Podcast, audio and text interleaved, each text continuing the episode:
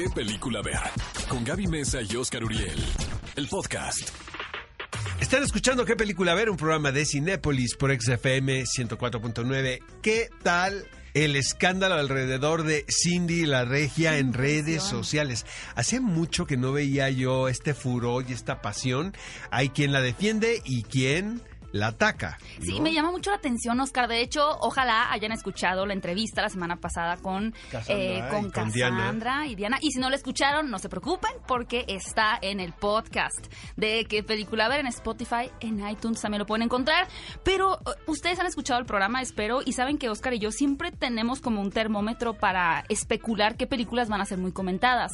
Pero de verdad, aunque sí anticipamos que Cindy la Regia iba a ser un fenómeno, a mí me superó. Me Todo fue a partir, supongo, de la crítica que hizo Fernanda Solórzano Sí. en Letras Libres, una crítica muy positiva, que luego tergiversan de una manera diciendo que a Fer no le había gustado 1917 y le había gustado Cindy la Regia. Que no tendría nada O sea, que no recomendaba 1917, pero que recomendaba Cindy la Regia. Y Fernanda, pues contestó al principio.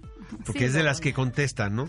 Yo- y este, yo yo no, yo, yo, por mí que se agarren que ahí todo. Por hate. supuesto, güey, yo Haces bien. me pongo a ver películas y, ¿no? El, el siguiente, la siguiente semana hay otro punto de escándalo. Lo que pasa es que Fernanda al principio contestó y como es muy inteligente, pues le ganaba a todos, sí les daba una buena volcada, ¿no? En la arena. Pero estos cuates, pues ahí se siguen insistiendo, ¿no? Yo siento que todo esto eh, ha sido benéfico para la película. 100%. Y cuéntenos a través de las redes sociales si ustedes vieron Cindy la Regia, si no la vieron y si sí, si les gustó o no y por qué. Porque mañana hay estamos- Super Bowl. Mañana es Super Bowl. Es uno de mis domingos favoritos del año, te lo tengo que confesar. Ajá. ¿Le dices a Ale o a mí? ¿Eh? No, este es el domingo. ¿tengo que dar réplica? Una- ¿Quieren ver una buena película de fútbol americano, amigos? ¿Quieren entender el negocio detrás de este deporte? Vean Any Given. Sunday, no, Any Given Sunday de Oliver Stone con Al Pacino. Buena recomendación. Buenísima, buenísima, buenísima. Y de verdad véanla antes del partido, ¿no? Vamos a hacer el, el, Hagan, hagan el, experimento. esfuerzo. Exacto. Como saben, ya está cerca la fecha de la entrega de los Oscar y uno de los directores que ha estado en tendencia y en boca de todos es el señor Taika Waititi por su película de Jojo Rabbit, pero ahora surgió un rumor de que este director neozelandés podría dirigir la nueva trilogía de Star Wars, porque sí, como saben, en efecto, ya se acabó esta franquicia o esta serie de películas de Star Wars, pero correspondientes a la familia Skywalker, si lo queremos ver de esa manera. Pero por supuesto que Lucasfilms o Disney no van a soltar Star Wars en un buen rato, por lo cual se está planeando un relanzamiento de una nueva trilogía. Por ahí habían Traen un estado... caos ahí en esa empresa. Pues primero querían que los directores de Game of Thrones Sí, fueran los y sa- directores y salieron de por diferencias creativas, ¿no? Más bien porque los arrastró otra distribuidora, dijeron aquí hay Les más. convenía por otro Eh, lado. Exacto. Y luego el rumor muy fuerte de que querían sacar a Kathleen Kennedy, quien es la, la presidenta de Lucasfilms. Siento que eso sí va a pasar. Sí.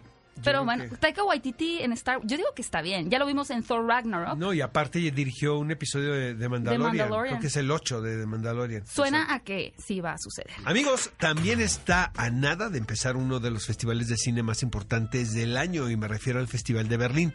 Yo he ido una vez a este festival nada más y la verdad no me quedaron ganas de regresar ¿Por porque qué? pues, es mucho frío. Eh, me contaban que antes había, aparte de frío, nieve. Entonces era como Sundance. Ahora, lo que tiene el festival es que la ciudad es hermosa. Claro, Hijo, Berlín. Qué bruto, qué bárbaro. Unos museos, la verdad, de arte moderno, sobre todo, el que se fue a todas las funciones, ¿verdad? Sí, y se nota este, que se nota que me fui todas las películas. La sección oficial es muy rara, hacen una selección muy rara de películas A que yo la verdad nunca les he entendido como por dónde van, pero tienen una sección que se llama Panorama y en esa sección es donde programan, podamos decir, lo más alternativo, ¿no? Los riesgos que se están corriendo. Luego todavía hay generación. Generación es todavía mucho más experimental. Pero panorama, de verdad, si te haces el esfuerzo de ir a esa sección, con eso tienes, ¿eh? Ok. Nada más que el año que fui yo abrió el Hotel Budapest, imagínate que Ay, fue qué bonito. padrísimo. De las mejores de Hice las Anderson. entrevistas también de Hotel Budapest allá y luego estaba la de Lars von Trier, la de la erótica. Con, este con Shia, eh, con Shia LaBeouf, no, ese es de Gaspar Noé. Ah, sí. Con Shia LaBeouf, exactamente, y Uma Thurman. No me acuerdo cómo se Este, llama. bueno, este año va a inaugurar la edición número 70 con Mi Año con Salinger y quiero suponer que se trata de una película de escritores, ¿no? Exactamente, sí. Eh, es francesa, tengo, o los directores son franceses. Es la del señor Lajar, ¿no? Eh, Philippe Parladot. Exacto, exactamente. Y participan Sigourney Weaver, Margaret Qualley y Douglas Booth. Qué raro, ¿no? No, me parece bien. Es un coming of age y está basada, eh, bueno, está ambientada en la década de los 90 en Nueva York de una escritora que quiere triunfar. Un poquito como Mujercitas, ¿no? Pero una aproximación diferente. Es la película My Salinger Year o Mi año con Salinger. ¿Quién va a inaugurar esta nueva edición? Para quienes del- no sepan quién fue, J.D. Salinger probablemente sea uno de los escritores más enigmáticos en la historia. Escribió un libro muy importante, Catcher in the Rye, lo escribió también otros, pero después de esta icónica novela que definió una generación, desapareció. Entonces se convirtió en una especie de... En un mito. en- de, de- exacto, de, de una adivinanza ¿no? del mundo de la literatura. Había quien decía que incluso no existía. ¿Sabes? Que otra persona había escrito las novelas. Lo que dicen de Shakespeare también. de pronto, Exactamente. ¿no? Entonces el tipo supo crear un halo de misterio alrededor de su Como persona. Bansky. Exactamente. Sí, tal cual. Y eh, Finding Forrester de Gus Van Sant, interpretado por Sean Connery, está basado en la vida de Salinger. Hay un documental también sobre Salinger que lo recomiendo muchísimo. Muy bien. Y alejándonos un poquito de Berlín y aproximándonos al terreno y a la marea de los reboots, remakes, precuelas, secuelas, spin-offs, les cuento que vamos a tener un remake o una nueva adaptación de La Cosa. Me da la impresión, Oscar, de que tú viste. Siempre tienes estas anécdotas de que viste las películas en el cine cuando eras un niño. Sí, pero ¿Viste la de John Carpenter? Sí, claro. La vi, la vi en un autocinema, de hecho. Ajá. La mejor manera de la ver la mejor cosa. manera de ¿Y te- verla. ¿Te impactó? Me encantó, la verdad. Digo, tendría que volverla a ver para darme cuenta qué tanto envejeció. Pero en ese momento no estábamos acostumbrados a ver esa violencia eh, tan explícita en una película de género, de ciencia ficción, porque finalmente es una película de Claro. extraterrestres. Y realmente el señor John Carpenter, pues también sabe crear las atmósferas adecuadas. ¿no? Director de Halloween, también el creador de toda esta idea de, Halloween. y Michael protagonizada Myers. por Kurt Russell.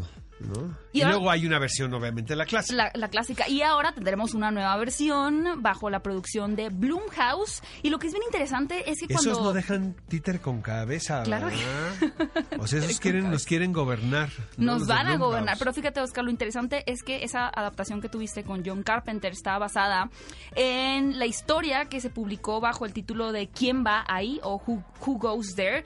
Pero ahora resulta que realmente esta historia estaba incompleta y finalmente hace algún tiempo se, bueno, salió a la luz la versión completa de, de esta historia que ahora lleva el título de Infierno Congelado. Y a partir de esta historia completa es donde Blumhouse va a tomar todos los referentes para traer la nueva adaptación de La Cosa. Amigos, prepárense porque viene otro live action de Disney. Por favor, dejen los clásicos en paz. No los toquen. Ahora van a ser Bambi. O sea, ¿Sabes que yo no tengo muchos recuerdos de Bambi? No, a ver, quiero, quiero conocer la opinión de quienes nos están escuchando porque creo que Bambi es de estas típicas películas donde muchas personas argumentan que lloraron cuando eran niños, pero yo siento que no es verdad, siento que hemos escuchado tantas veces de niños el yo lloré cuando vi Bambi, que tú también te lo adjudicaste como que tú también habías llorado, pero yo ni me acuerdo de esa película. La primera película con la que yo lloré tampoco fue El Rey León, fue cuando tenía como 14 años, antes no podía procesar el llanto a través de una, de una película, pero bueno, tal vez hay personas que sí lloraron con Bambi, ¿verdad? Lo interesante es que esta película era uno de los proyectos favoritos del señor Walt Disney, así que yo creo que le van a tener que echar bastantes ganas, pero bueno, este año tenemos también Mulan, así que no van a dejar de llegar los live action de Disney, así que este será el próximo y también Bambi será el próximo live action. Ve a Cinépolis y utiliza el hashtag qué película ver. Escúchanos en vivo todos los sábados a las 10 de la mañana en Exa FM 104.9.